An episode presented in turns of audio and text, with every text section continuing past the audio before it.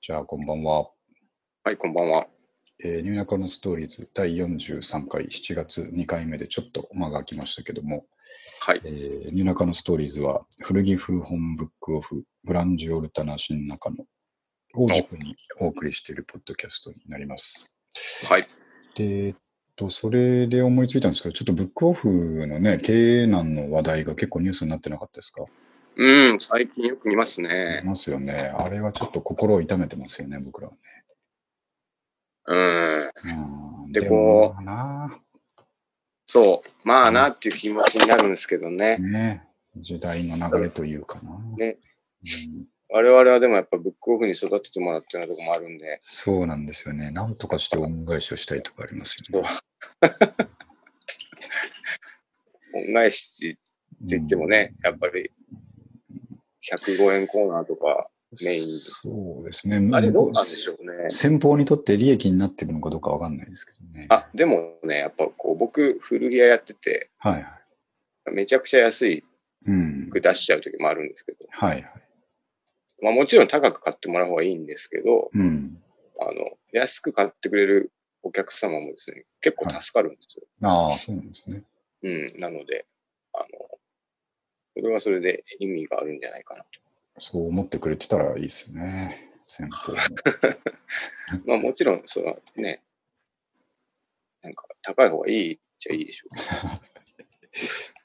別に全く意味がないわけじゃない。うん。だからその時代って言ったのはやっぱり、あの、この間から話してるメルカリとかの話もありますし、うんうん。あまあ、アマゾン、ただでさえ安く中古本売ってたりするし、はいはい。あとは、あれですよね、電子書籍とかの流れもあるしう、ん。うん、あんまり紙の本をね、そうですね小。説とか特にね、読まなくなっていくのかなと思いますね。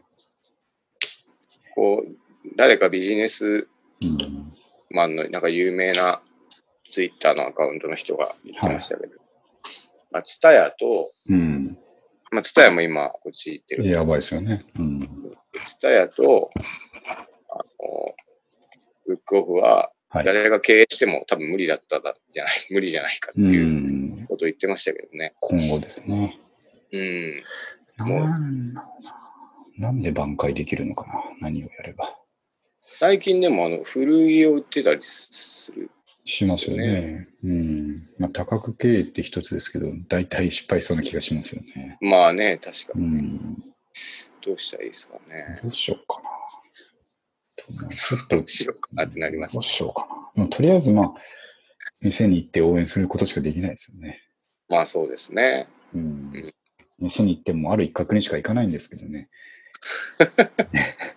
いや、それはもう意味があることですので、そうですよね。あの、あ、そうだな。そういう意味では、あの、明日、明後日、まあ、今日から、えっ、と、ね、家族がちょっと里帰りをしてるんで、え早速、明日、明後日、天気は良くないですけど、えうん。またちょっと新宿とかにツアーに出るかもしれないですね、僕。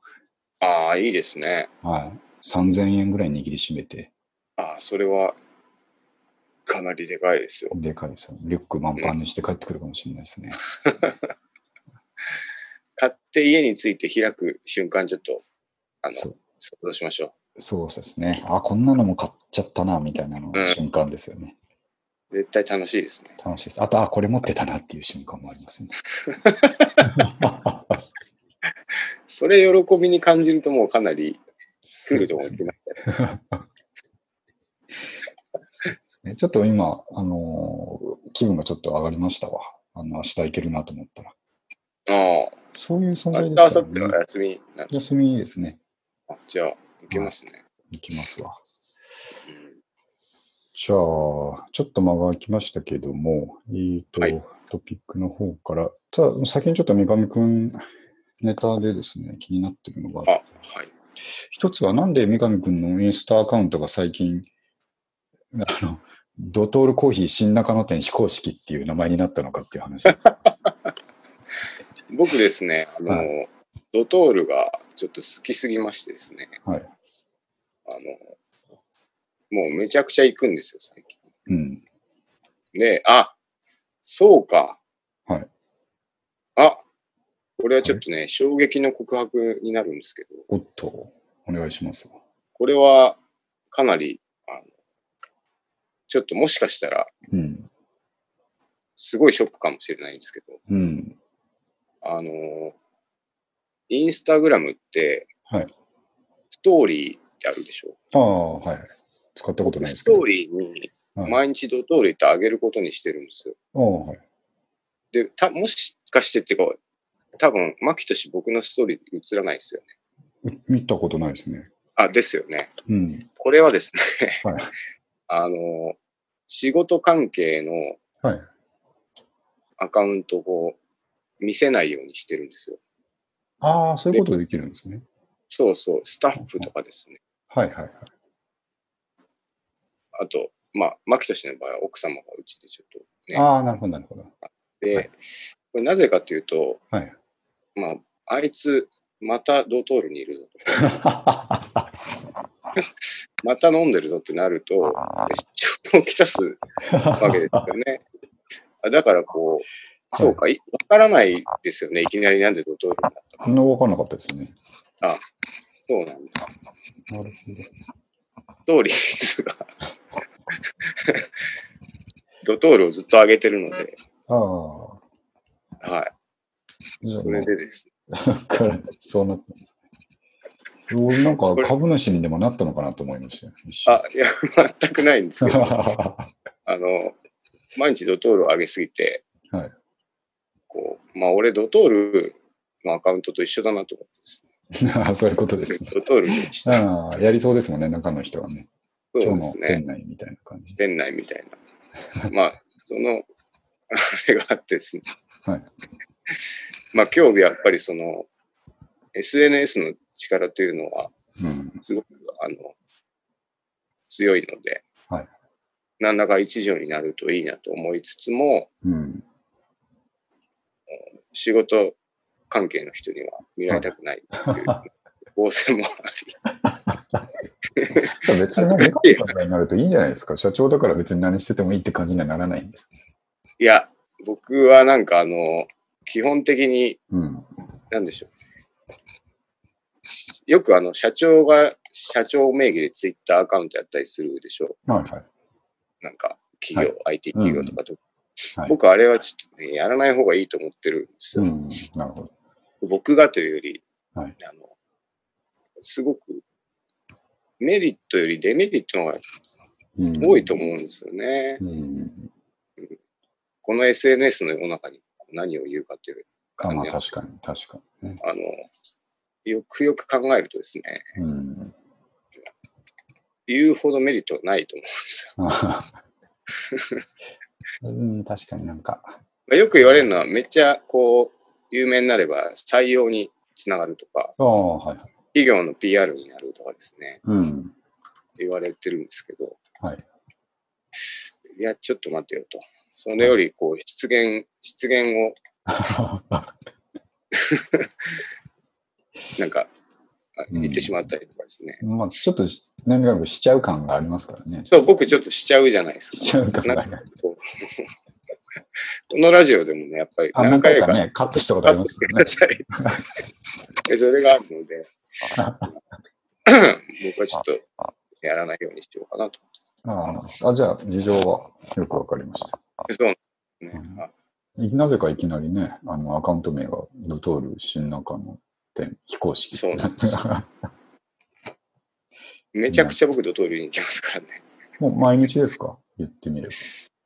まあ、なんか、毎月行くときは毎月ぐらい、あ、毎日行くときは毎日行くぐらいの時ありますよ、僕。へえまあ、あそこ新中野店は居心地悪くないですよね。うん。そうなんですよね。タバコがあと吸えるはい、もう店が本当にないので、ああ、どんどん出てますね。うん。なんかサイゼリアもダメになったでしょ。とサイゼもダメで、ガストもダメで、はい。もうなないんですよねあ。、ガストもダメになったんですか？ガストもダメなんですよ。ああ。本格的に。まあ、な時代ですね。それ三上君、あれにしないんですか？電子タバコ的に。えっとね、うん持ってるは持ってるんですけど、やっぱりちょっとこう、ダメなんですよね、あれ。ああパンチがない。そうですね。なんかで、電子書籍みたいなもんですかね。ああ、でも近いかもしれないですね。ちょっとこうなんだろう、リアルな感じがないっていう。そうそうそう。なんか、まあ、電子書籍の場合はまだうん。情報が入ってくるってちゃんとゴールがうん。もう達成されると思うんですけど、うん。まあ、タバコはタバコを吸うっていう目的なので、はいはい。ニコチンを入れることが目的じゃないぞっていううん。ことだと思うんですけどね。うんそれをちょっと、ニコチン入ってりゃいいだろうみたいな。っていうから、ダメなのかなって思ってますけど、うんなるほどね。物足りないです。うん。ちょっと肩身狭いですね。ここ最近は。うーん、ですよね。もうやめようかなっていう気も、本当たまにしますもんね。それ一番ですけど、うん。まあ、もう今更ダメじゃないですか？もうそうえ？今更ダメじゃないですかもう、ペカネ君。そうなんですよ。もう今更そう、そうなんです。だから、ね、方や、あの、筋トレを、はいはい。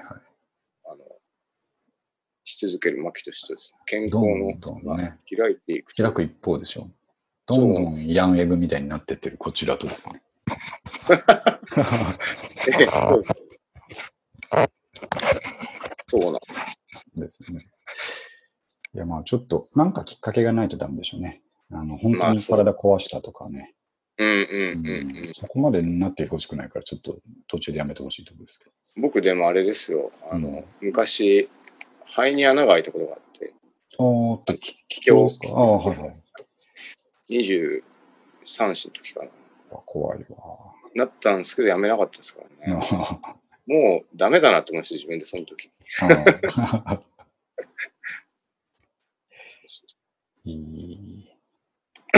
まあ、そんなこんなで。うん、まあまあ、ちょっとね、あんまりやりすぎにしてください。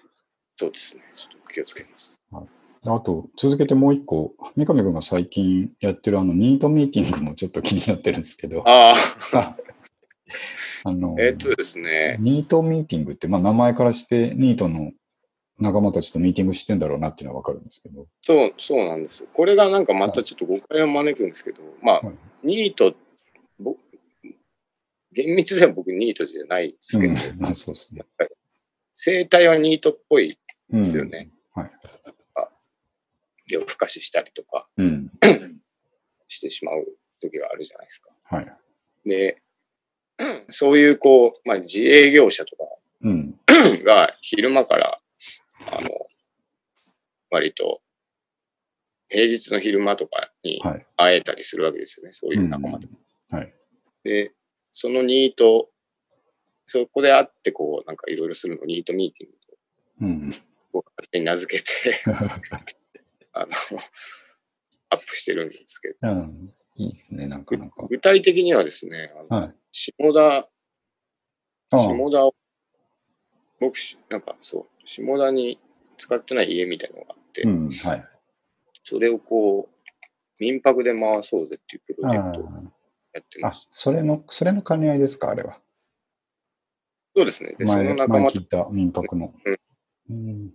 そうです、そうです。だから、下田に行って、まあ、ニートミーティングの写真を撮って、という。何を、何をしてるんだ？まあ、ミートしてるだ時点でニートじゃないっていうところありますからね。そうなんですよね。そうな、そうなんです。なんか楽しそうだなと思って、ちょっと。まあ、楽しいは楽しいんですけどね。うん、いうことですよ。何もないですね、でもね。なんか言ってしまうと。ですね。まあいいんですよ、そんなんもなくてもね。楽しい時は楽しい。うん、楽しいで行くべきですよね。さあ、じゃあ、他の話ですけども。えーっとですね。ああ、ちょっと最近の話で、Amazon の、えーっと、プライムデうん。ーがあったじゃないですか。ありましたね。先週くらいですかね。はい。はい。先週の3連休のとこかな。うん。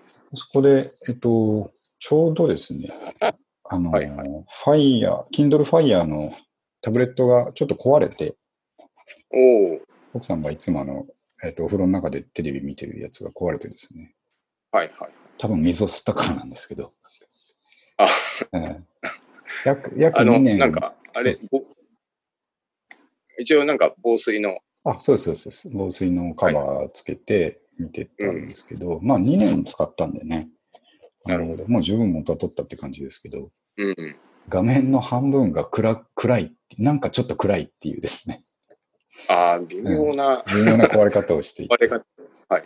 そう。だから、あの、新しいの買わなきゃいけないなと思って。なるほど。で、買おうとしてたら、プライムデーがもうすぐ始まるってなってて。ああ、ちょうどいいじゃないですか。そうなんですよ。絶対 Kindle とか安くなるなと思ったんですよ。うんうん。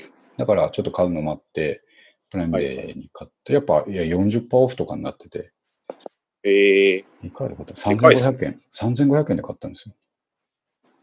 あ、元値がね、5キュッパかなんかで安いですけど、はいはい。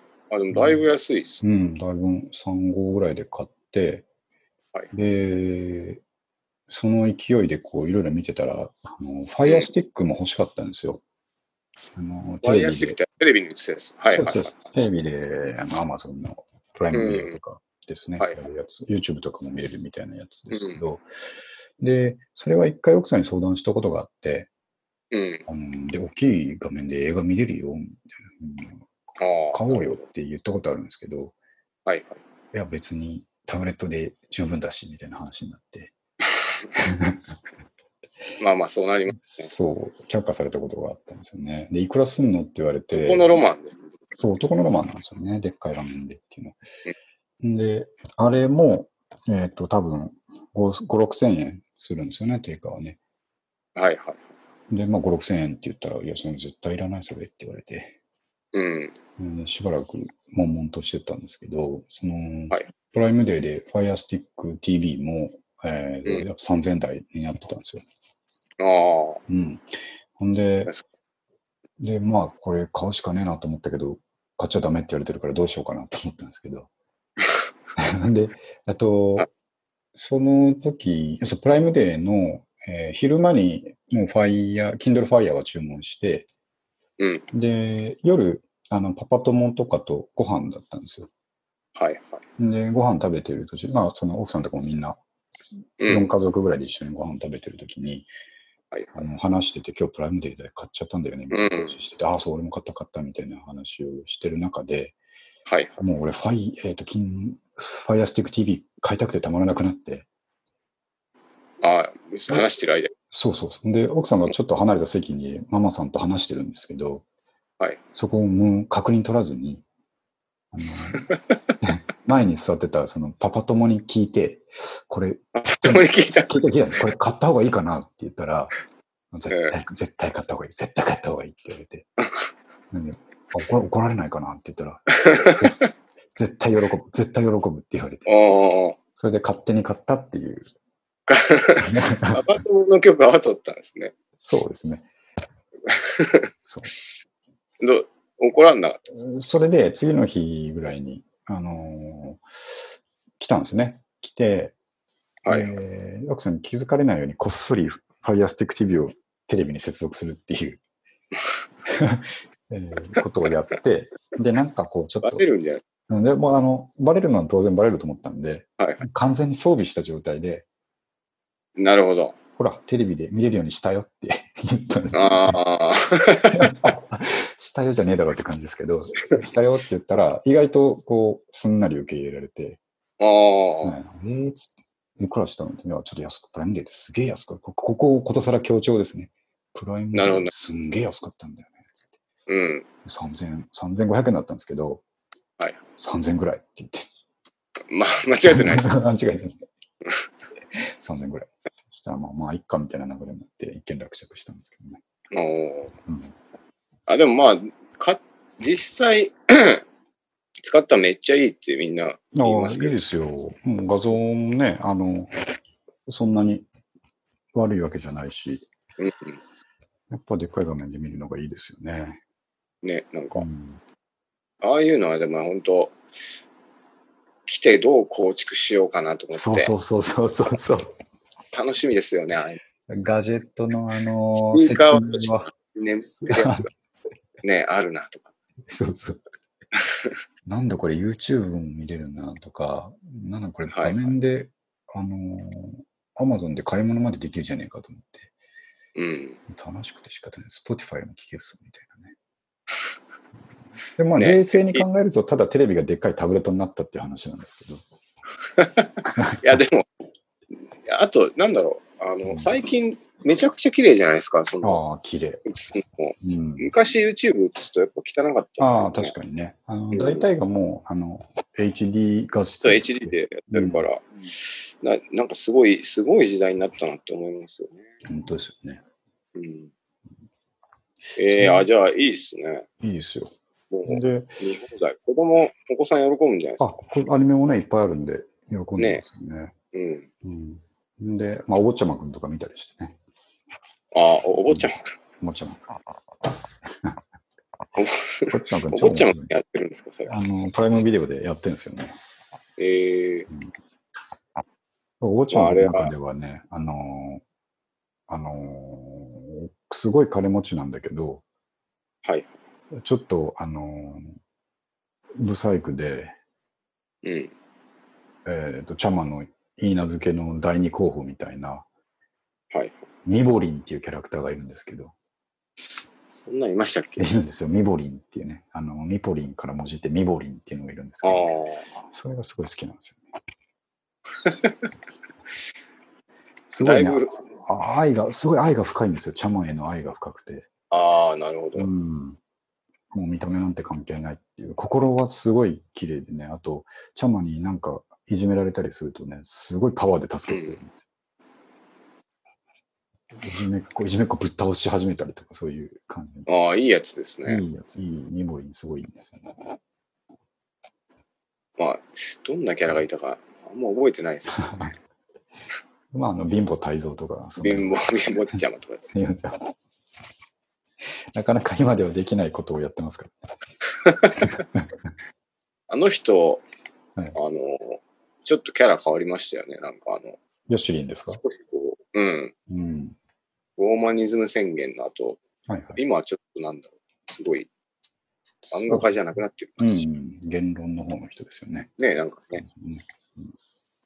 まあのちゃんくんがよかったな。あ、そうそれであとですね、その、まあ映画いろいろ見れるんでいいなと思って見ていて、はい。トピックに挙げたやつですけど、あの、なんとなくジム・キャリーを見たらですね、むちゃ面白いんですよね。本当に。いや言ってることは多分わかるんですよわね。かりますあの、ジム・キャリーっつったらね、マスクとか、ケーブケーブル街とか、はい。そういう、まあ、ケコメディ。が有名ですけど、あのー僕見たことなかったんですけど、ジム・キャリーの中では有名な、えートゥルーマン・ショー。ああ、ありますね。あの僕、も見たことない気がする。あれはですね、まあ SF の世界じゃそうなんですけど、あのーええ今、今こそ見るものだと思ったんですね、僕はね、見終わった後。ええどうどういうことですか？あれはですね、まあ見た人も多いから全然話しちゃっていいと思うんですけど、うんトゥルーマンっていうですね、えーはい青年、青年というかですね、中30代ぐらいの、えーうん会社員の役なんですけど、ジム・キャリーが。はいで、毎日こう、ザ・アメリカっていう日常を過ごしてるわけですね。なるほど。で、どこか保険会社に勤めてるのかな？証券会社か保険会社かに勤めてて、で、はいまあ、奥さんもいて、うん。周りがこうアメリカンな住宅地で、あの周りの人とも仲良しで、えー普通の生活をしてるっていう体なんですけど、なるほど。それが全部作られた世界で、ええテレビ局によってですね、テレビ局がその一人の人間の人生をずっと生放送するっていう企画をやってるんです。ええで、トゥルーマンは生まれた時から生放送されてるんですよ、全世界に。ああ、めちゃくちゃ面白そうな話です。めっちゃ面白いんですよ。映で、画。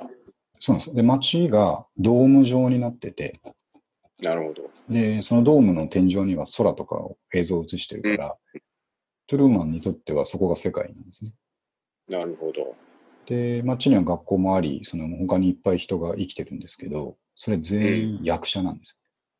なるほど。奥さんも役者。奥さんも役者。うん。奥さんとの出会いも全部作られたものあ怖い話だ、これは。で親友もちっちゃい頃から役者、もうんなんですよ。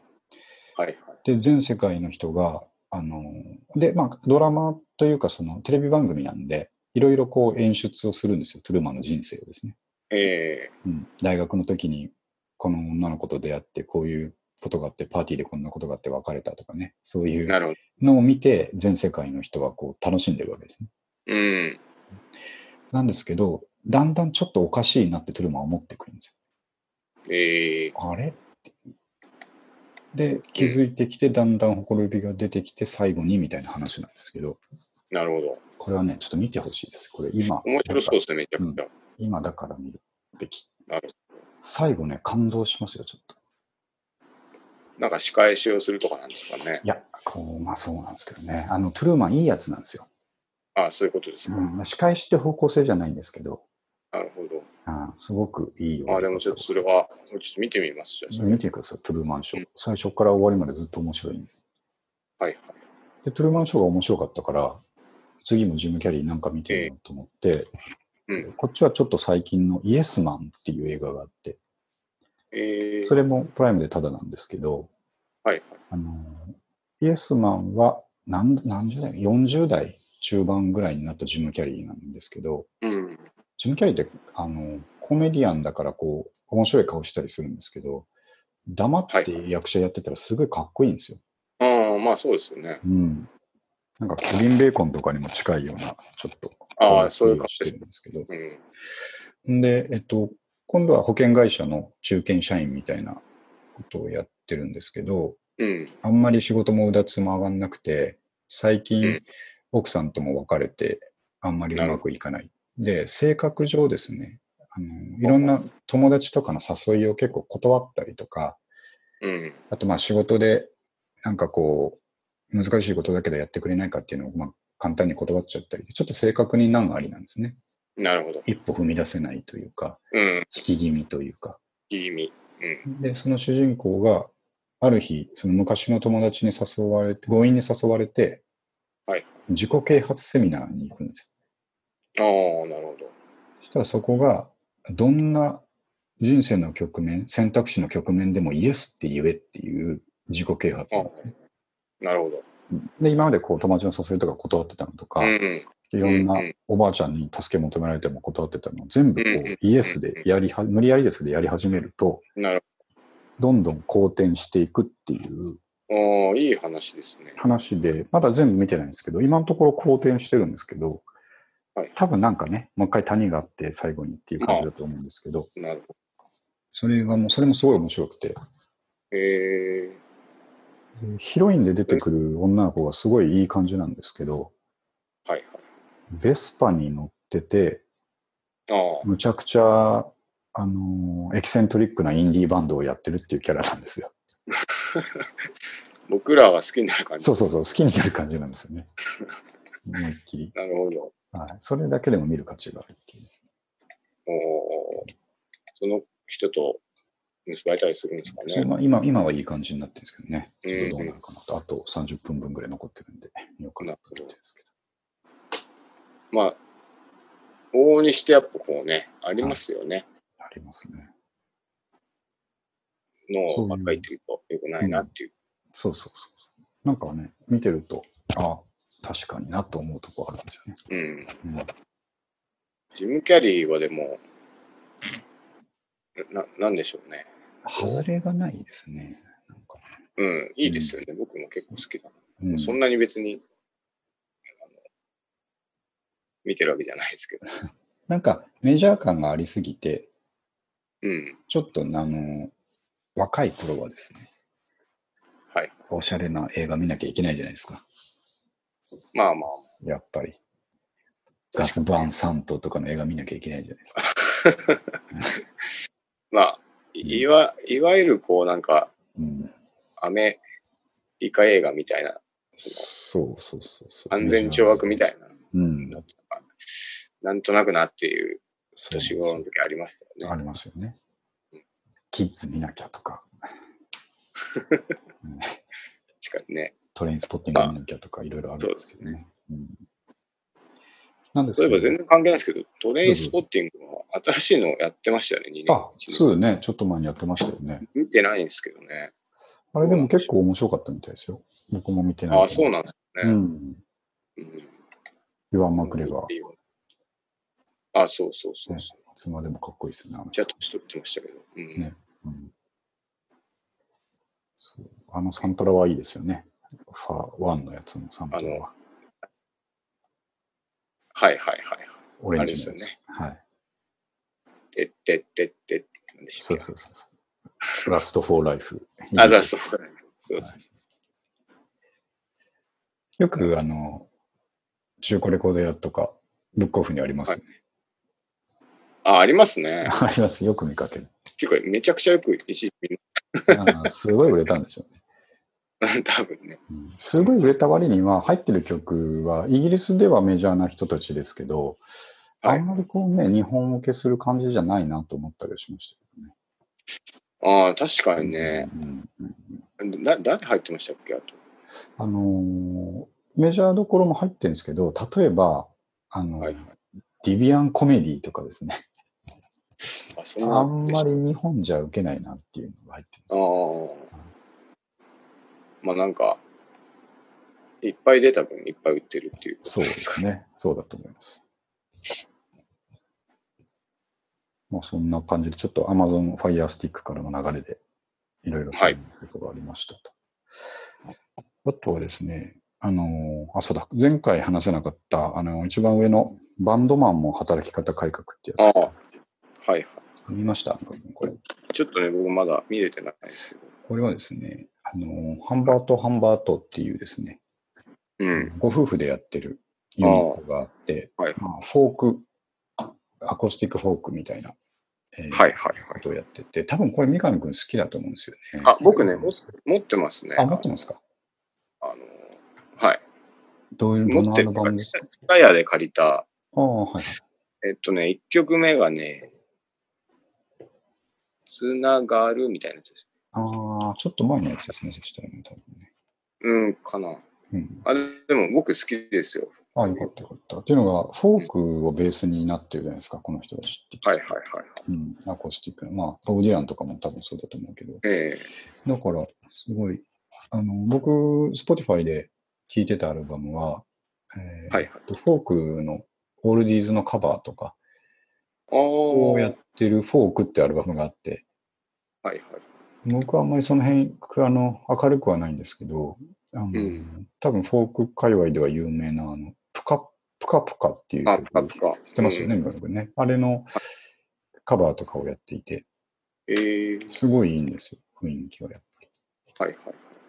り。で、あのーちょっと聞いてて、で、ホームページとか見てたら、えっ、と、土日のライブを来年はやりませんっていう宣言をしていて、うん、それがあの漫画で表現されてて、その漫画も面白いんですけど、まあ、あの、はい理由としては、えっ、と、まあ、ご夫婦でやっていて、うん。子供が3人いらっあ、しゃる結。構いっぱい。そう、多分小中学生なんでしょうね。うんうん。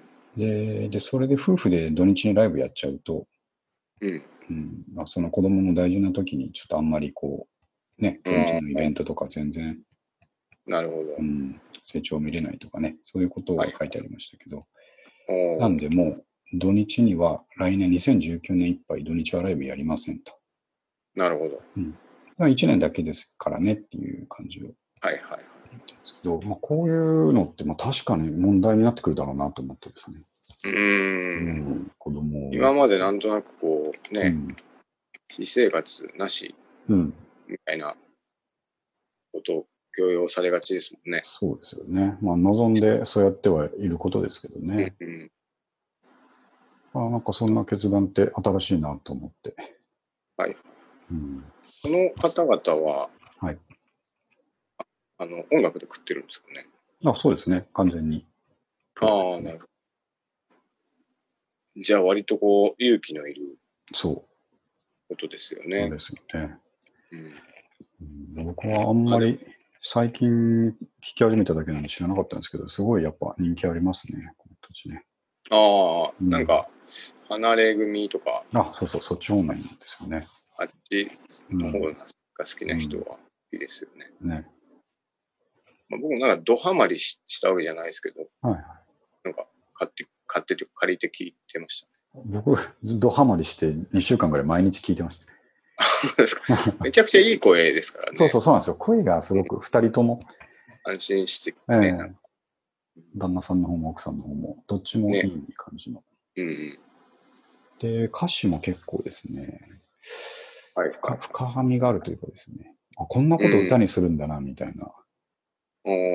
あの、なんだっけな、練炭自殺に失敗して植物人間になった人の歌みたいなのとかあるんですあ、だいぶ重たいですね。よ。うん、歌重たいんですけど、そのライトな感じで、うん死ぬつもりだったのに、もうなんか全然動けない状態になってベッドに寝転んでるだけだわっていうところから始まって、で。も、でも、最後ね、誰が来たかはこう明確になってないんですけど、はい。歌詞の最後の方で、でも、君が来てくれるなんて思わなかったっていうのが始まるんですあよ。だあからお見舞いに誰か来たんでしょうね。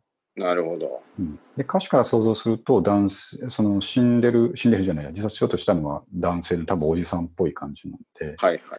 多分昔別れた奥さんが会いに来てくれたか、るほど。会えなくなった子供が会いに来てくれたか、わかんないんですけど、本来そう会えそうそうそうそう。こんな人が来てくれたと。そう。で、それで、そんな状態なのに生きててよかったっていう言葉で終わるっていう歌なんですよね。ああ、すごい、すごい話だな。なるほど。でしょ？うん。なんで、あなんかもうそういうのが才能だなと思ってですね。うん。こんな歌作れるんだなと思って。なるほどな。うん他もなんかこう、読めば、裏読みをするとなんか深いみたいな曲がいっぱいうん多うんい気がするんですよね。なんか、まあ、あれ前も話したかもしれないですけど、はい。年々歌詞に重きを置くようになってきません？ああ、そうですね。うん、確かに。気のせいなのかな。昔はメロディーが良ければ、うん。でもいいと思ってたんですけどね。はい。そういう傾向はありますね。うん年のせいかな。なんか、うん。たまにこう、なんでしょう。メロコアとか、うん。なんだなマキシマム・ザ・ホルモンとか意味がないうんみたいなのある。うん。まあそ、それはそれでいいんですけど、うん。うん。なん歌詞で感動したいみたいああ、そうですね。感動したいんでしょうね。な。感動したいんでしょう。そこだと思うな。うん。感動したいんでしょうね。でしょうね。なんか、年々強くなっていくなっていう感じうんますね。。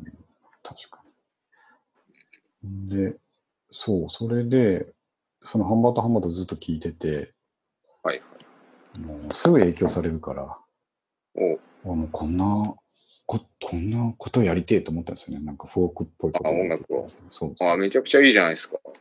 それでですね、別に何もやってないんですけど、今の時点では。なんで、その奥さんたちがいない期間がこれから2週間ぐらいあるんですけど、うん。ここでやるしかねえなと思ってて、あ、確かに。もうね、これ言っちゃうとやんやんないとおかしいことになるから、うんちょっと迷ったんですけど、ちょっとね、はいは一曲作ろうと思ったんですあ、よ。この期間めちゃくちゃやった方がいいですよ、もうそれは。やりますわ、そしたら。完全に村。君がそこまで言うんだったらやります。ええうんもうでも、間違いなくやった方がいいですよ。間違いない。自由研究みたいな、ちょっとノリでやってみようかと。なんか、もう、創作に当てられる時間って、本当ないなとないですね思いません？そうなんですよ。なんかもう、本当やうんやれるときにやっといた方がいいですよ。そう。これでなんかね、がっつりこう、何曲か作るぞってなったら無理なんですけど、うん。一曲だけなんとかできないかなっていうところはですね、2週間いやで絶対牧俊なら、いいものができるでしょうしね。ちょっとや頑張ってみますわ。やった方がいいですよ。はい、で2週間後ぐらい無言で何もなかったことになってるかもしれないですけど、それはまあしょうがないっていう。察する、察するっていう。そうですね。ただ最近の俺は違いますからね、三上君。そういや、そうですよ。何せ筋トレが続いてます。続いてますからね。そして筋トレが続くことによって、うん。精神状態がもう、そうなんですよ。超勝ってる状態じゃないですか。そうなんですよね。勝ってます、何でもできるんじゃないですそうなんですよ。仕事、仕事忙しいんですけど、は いはい。やることいっぱいあるんですけど、うん。そこもなんかね、筋肉のおかげでなんとかなると思って帰るんですよね。ああ、今日これ、本当はあと2時間ぐらいこれした方がいいけど、まあ、明日筋肉あるからなんとかなるかみたいな感じで帰るんですよ。明日筋肉あるからあるからって、うん、なっちゃうんですよね。最高ですね。最高ですよね。まあ、どんどんタスク溜まってるんですけどね、まあ、しょうがないなと思って。いや、でも、それでずっとこうね、健やかにいけるんだったら、そうですねめち。ゃくちゃいいじゃないですか。えーまあ、朝若干気持ち悪いですけどね。はい、昨日残してしまったタスクのことを考えると気持ち悪いみたいな感じなんかしてしまう。まあでも、いいですね。はい。そうさあ、それで筋トレの話ですけど、そうですね。まあ、あんまり筋トレ、筋トレ言ってても、ね、はいあのまたかよってなっちゃうんで、一応1個だけ。うん。で筋トレやってますし、まあ、週、一週1回ジム行って、えーあとは残りの週2回はどっかで家でちゃんと15分以上トレーニングするってやってるんですうけど、ん。あのーまあ、本も並行して読んでてですね、はいはい。で、その本の中でまたこう、初心者にとっては目から鱗のことが書いてあったんですけど、あね、トピックタイトルとして、筋トレは回数より負荷って書いたんですが、うん。これ、まあ、あの、全部に言えることじゃなくて、目的によってはっていうことなんですけど、うん。今の僕の筋トレの目的って、えはいーっと、なんていうか、ボディメイクなんですね。なるほど。こう、筋肉をつけて、体つきをもうちょっと、あのうん力強くしたいという感じなんですけど、はいそういう目的と、あとは、あの、持久力をつけたいっていう目的と、まあ、いくつかあるんですけど、僕はその前者の方の目的なんで、うん。その場合にはっていう話なんですけど、はいはい。その場合は、腕立てとかを、こう、50回とか100回とかうん。やっても、その、ボディメイクの方を早くやりたい場合はあんまり意味がないんですよ。そう。それって、あの、何回も長くできるっていうのは、筋持久力はつくんですけど、はいはい。その筋繊維を太くするっていう方向にはあんまり有効じゃないんですね。なるほど。で、えっと、ポイントはやっぱり負荷なんですね。今までかかったことない負荷をかけて、うん。筋繊維をこう破壊して超回復するっていうサイクルなんで、はいはい。100回もできるってことは、大した負荷じゃないってことなんですあー逆に言うよ。と。筋肉にとって言うと。なるほど。そう。なので、えっとですね、本当に少ない回数でいいから、まあ、うんその本に書いてあるのは10回ぐらいでいいので、もうはい10回以上できないっていう負荷で、えーと腕立腕立てとかをしてみなさいと。ダンベルとかを上げてみなさいと。なので、腕立てだったら、普通にやったら、まあ、負荷は、あの、なんていうか、一緒じゃないですか。自分の自重なんで。まあそうですね。なんで、えっと、もっと。そうそうそう。足をうんソファーの方に上げて、こう、斜めにそういうことですね。角度作るんですね。うん。で、負荷を上げて、えー5回から10回ぐらいしか絶対にできないぐらいの負荷をかけて、はいそれを、まあ、えー2、3セットやるだけでいいと。うんうん。だいぶでもはい、辛そうですけどね。辛い,、まあでもそう辛いんですけどね。2回ぐらいでいいはと。そうなんですよ。うん。うん。めっちゃ辛いんですけど、でも、こう、読めば、まあ確かに理にかなってるなと思うんですよね。はいはい。うん。まあ、結局、でもさ最初の頃言ってましたよね、マキシうも。ん。毎日やりすぎる。あ、そうそうそう。よくないですよ。うん。うんそれをさらにこう、どういうことかっていうと、1回をきつくすると。そう、そういうことです。あ、さすがに、うんもう理解しましたね。やった方がいいですよ。なるほど。あ、それで長年の疑問が解けたというか、あの、はい僕なんで普段生きてるだけで筋力アップしないんだろうって思ってたんですよ、ずっと。どういうことですか？通勤とかでむっちゃ歩いたりとか、あの階段ひいひい言いながら上がったりとかするじゃないですか。はいそんな辛い目して毎日生きてるのに、はい。なんで筋肉増えていかないんだろうなって結構ちっちゃい頃から謎だったんです確かにね。うん。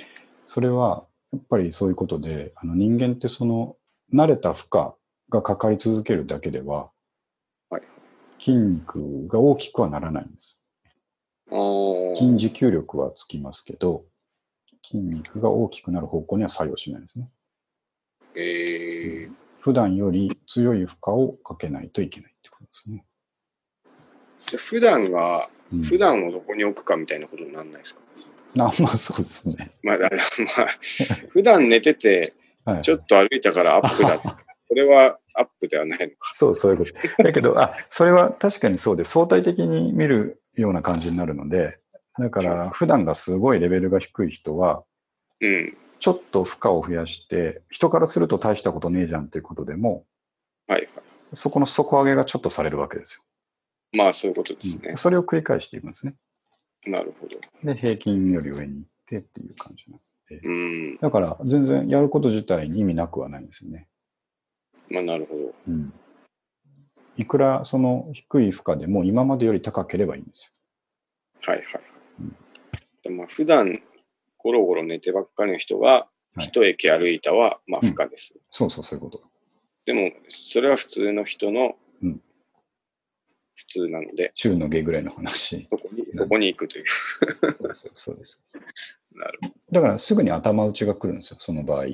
そういうことですね。うん。駅まで歩くようになったから、うんちょっと筋力上がりますけど、うん。あるところでピタって成長止まるわけですよ。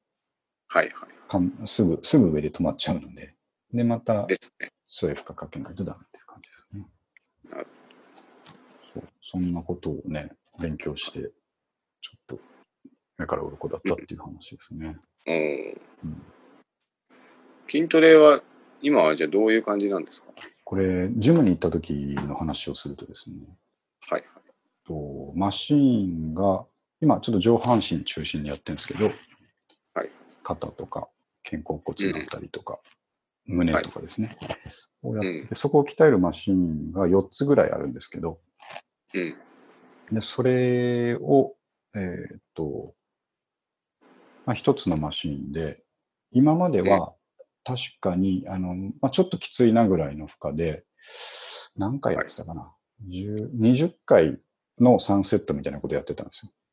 なるほど。例えば、あの、上、上にこう、あるバーをこう下に引っ張る肩のトレーニングがあるじゃないですか。上にあるバー。バーを手で掴んで、座った状態でですね、上にこうぶら下がってるバーを掴んで、こう、肩甲骨下ろす。下ろすやつ。えーよくよく見る。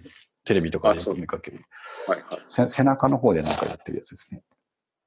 ああ。あれを、そう、20回ぐらいの3セットってやってたのを、はいはい。えっ、と、重りのまあ重さ調節するんですけど、今まうんで30キロ台でやってたんですよ。なるほど。メモリの1から10までで言うと5のあたりでやってたんですね。はい自分まだ初心者だからと思って。うん。で、だけど、もうちょっと行っても上がるには上がるんですよ。えっ、と、40キロから50キロぐらいのメモリにしても、はい一応持ち上がるんですけど、すごいきついんですね。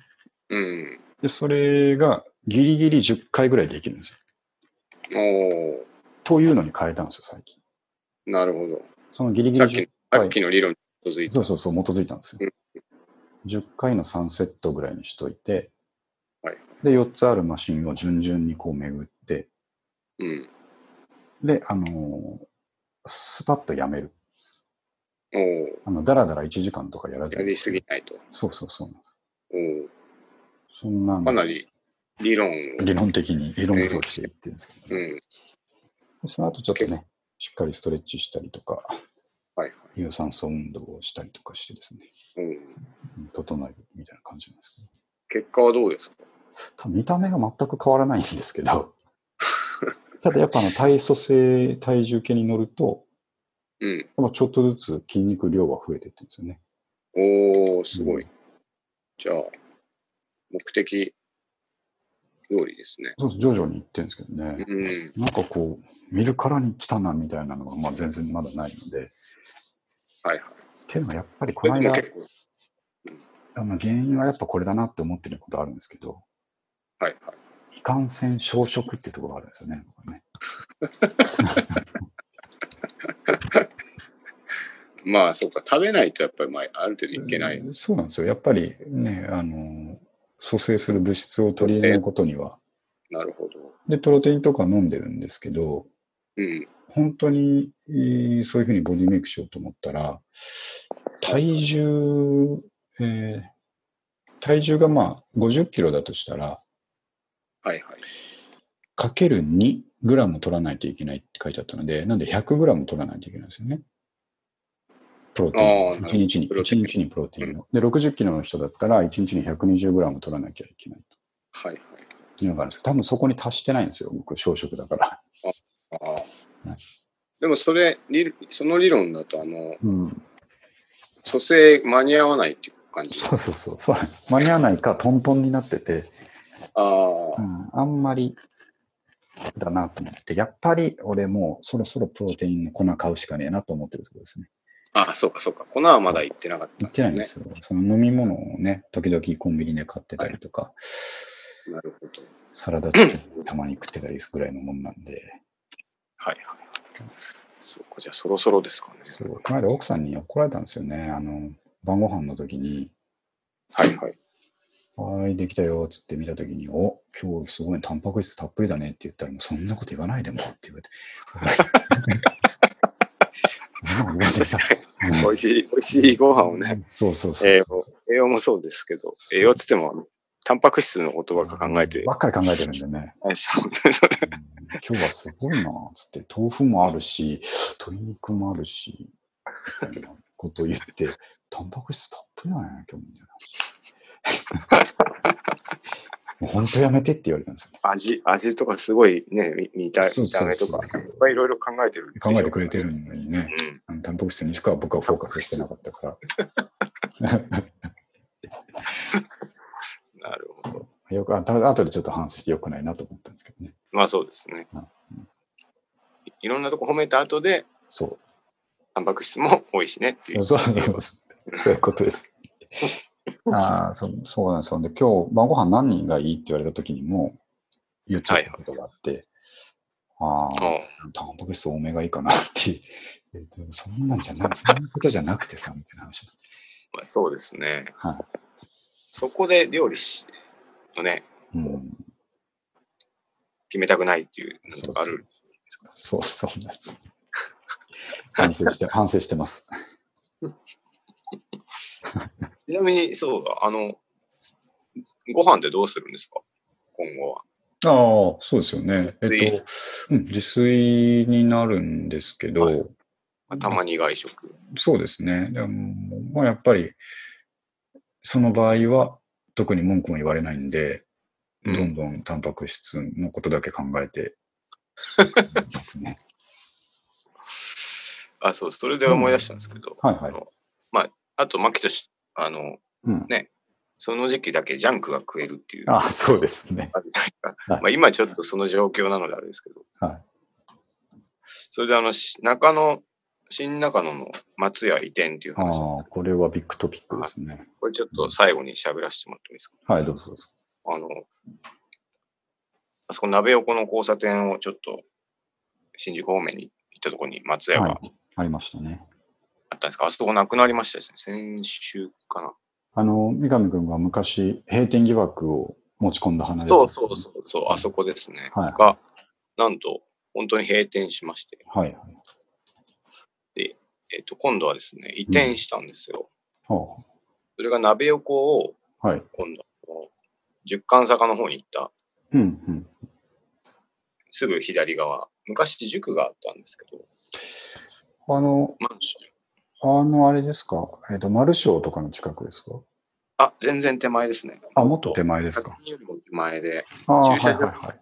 手前です。あ、なるほどな。わかりました。うんはいはい。で、これがですね、うん。業態が少し変わり、あら。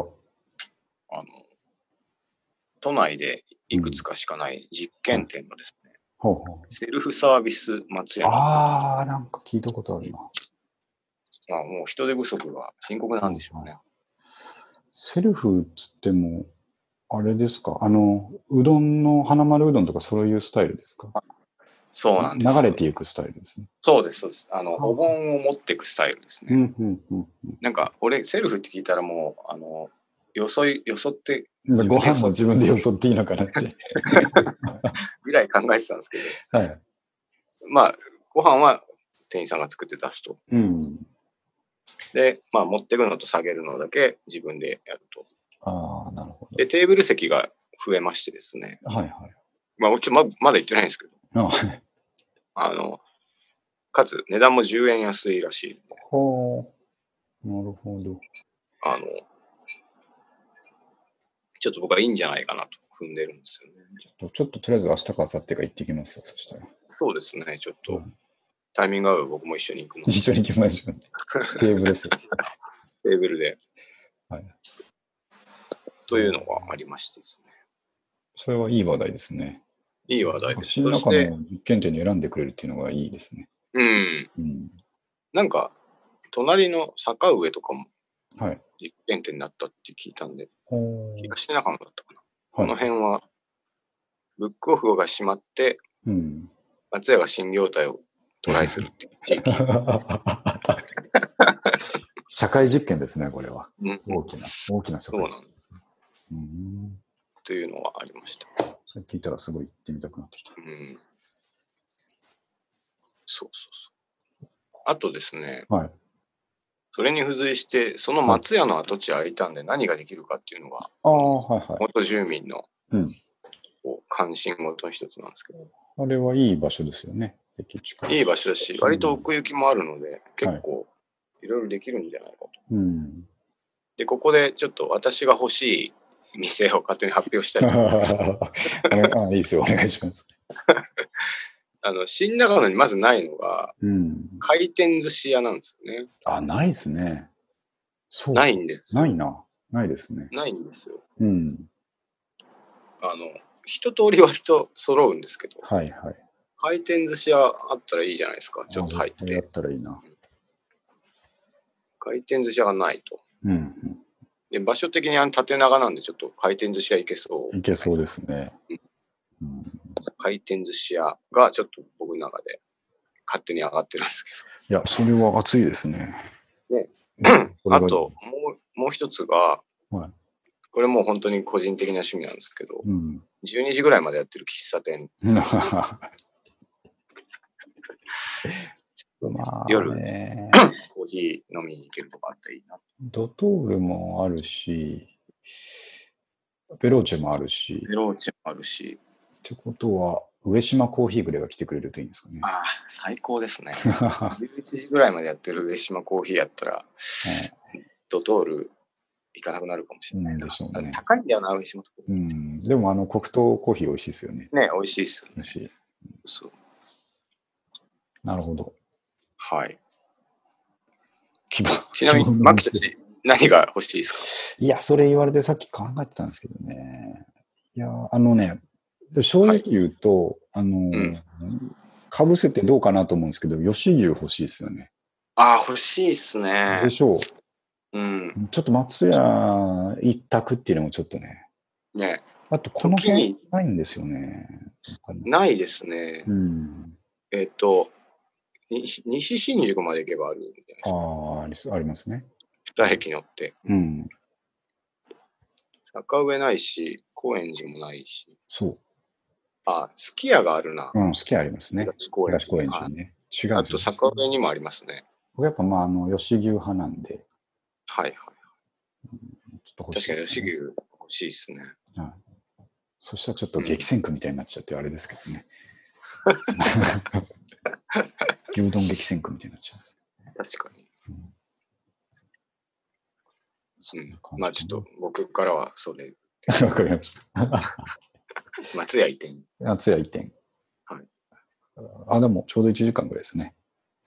そうですね。うん。新中野の話題で締めました。うんじゃあ、ということで、三上君、あのーはい来週とかもですね、来週はあ了解8月し土日とかは全然大丈夫なのと、あ、あと、めず、どうはいぞどうぞ、どっか出張行っちゃいますか？ね。またちょっと行くかもしれないですね、伊豆の。ああ、伊豆 伊豆まだはい。あ全然時間あったらまた。ほんで、め僕珍しくですね、えーとはい8月の4日が土曜日ですよね。4日か。はいはい。4日に、あのーライブ一人で行く予約をしたんですよね。見に行く方です見に行く、見に行く方。おおあの何ーま、昔ですね、あれにもうん、Spotify プレイリストにも入れたんですけど、あのーはいえっ、と、なん、何系かな？フォークトロニカ、エレクトロニカのちょっとフォークっぽいようなのの、あの、すごいいい曲をやっている、えーはい。Q さん、Q ですね。Q。ちょ、これ言うの難しいんですけど、あの、アルファベットの Q に U に、はいはい。はい。で Q って読むじゃないですか。はい。はい。はい。ドット Q さんっていう人がいて、まあ日本人ですか日本人ですね。多分、えー30いってるかいってないかとか、そんな感じだと思いますけど、その人がや、その人は普通はそのインストの、えっと、フォークトロニカっぽいのを作ってるんですけど、うん。すごくあの人気なんですが、えーバンドセットでやるときがたまにあるんですね。えー。で、その時はゲストボーカルとかを迎えて。えーバンドスタイルでやってたりするんですけど。それを去年か一昨年かに、あの、なんかふっとその曲を知るきっかけがあってですね。むちゃくちゃ好きな曲があるんですよ。えー、今ちょっとパッと聴けますよ。ちょっと待ってください。あ、そうです。その辺はですね、全部インストですね。でうん、ちょっと今メッセージで、どっちの方で送ろうかな。ちのツイッターの方のメッセージで送りますね。はい。僕でも基本こういうの好きですよ。あ、よかったよかっイントロから好きですね。た。あ、そうです。それです。それです。あこれかかったらまずいの？かあ、そうですね。まあ、4秒ぐらいだったらいいと思います。で今送った、ツイッターの方で送った、えっ、と、フェアウェルっていう曲があるんですけど、これ日本語の、えっ、と、歌なんですけどね、これ僕、本当に好きなんですよ、この歌。あ、これはボーカルが入ってるんですね。ボーカルが入ってて、このボーカルの人の声もすごく好きなんですけど、はいはい。はい。あ、これは良さそうだ。ちょっと。聞いてくださいね。で、ここの曲がめちゃくちゃいいんですよ。あの歌詞もいいですしね、声もいいし、曲が素晴らしいんですけど、で、この曲がすごい好きで、むちゃくちゃ毎日聴いてた時期が2年前ぐらいにあって、はいはい。で、あライブ見たいなと思ってたけど、この企画自体も、その、たまにやっただけなんで、バンドセットでやるっていうのを。なるほど。ライブも1回ぐらいしかやってなかったんですよ、確か当時も。うんやってた当時もですね。あもう見れないんだろうなと思ってたら、このほど、その8月4日に、はいあの僕一回も行った、初めて行くんですけど、あの、青山の月見る君を思うでしたっけ？はい。で、ライブハウスあるじゃないですか。うん。あそこでバンドセットを久しぶりにやるっていうライブがえあるというー告、知を見かけて、で、普通にあの、あの、ライブハウスでのチケット予約をしてたので、うん。予約メールフォームからしてですね、ほうほうほうほ行こうと思って、もうこの曲を聴くためだけに行こうと思って。う。なるほど。なかなかいいモチベーションでしょ、これは。いいですね。素敵な大人の時間の過ごし方ですね。でしょう。うん。っていうのに、えっと、8月の頭の土曜日行くことにしましあ、た。いいなぁ。なかなか平日はやっぱライブどうしても行けないんで、うん。うん土曜日とかにやってくれると、なんとか。で、しかもご家族がちょっと今いないということで、ちょうどいい。タイミングだった。ワンマンなんですか？いや、えっと、ツーマンで、このバンドと、もう一つ有名な、そのエレクトロニカ系のナンバーナインオーケストラだったかな？っていう人たちがいるんですけど、その人たちも、あの、たまにをバンドセットでやるっていう結構貴重な回なんですよ。このフォークトロニカ界隈においては。なるほど。うん。ちょっとまた行ってきて感想をお伝えしようかなと思いますけど、この曲聴いたらね、行きたくなると思いますよ。あ、ちょっと僕後で見てみます。ブぜひ。多分僕好きですね、これ。完全に。完全に好きですね、これはね。はいドラムのあの拍がいいですよ。タカタタカタタタカタタカタみたいな。えー、電力で聞いたらね、気持ちいいですよね。気持ちいいと思います。じゃあ、まあそういうことで、はい。はい、久しぶりにちょっと時間もらってあうんりがとうございました。いや、こちらこそありがとうございます。じゃあ、えっ、とまあ、お互い体に気をつけて、少し、少し涼しくなりました。まあそうですね。ええもう軍内的なやつは。もう軍内的なやつは今のとこはなないですね。ちょっと、うん、忙しいなぐらいの話で。まあ、あと、はいあの、筋肉つけて、なくなってきてなんか、あ、なんもないですね、確かにね。無敵ですね、それ無。敵なんですよ。筋トレやってる間は全て忘れられますんでね。なるほど。はい、朝の寝起きだけきついんですね。あはい。それもでも克服できそうです、できそうですね。了解しました。はい。じゃあ、またお願いします。はい。はい、ありがとうございました。はい、ありがとうございます。はい。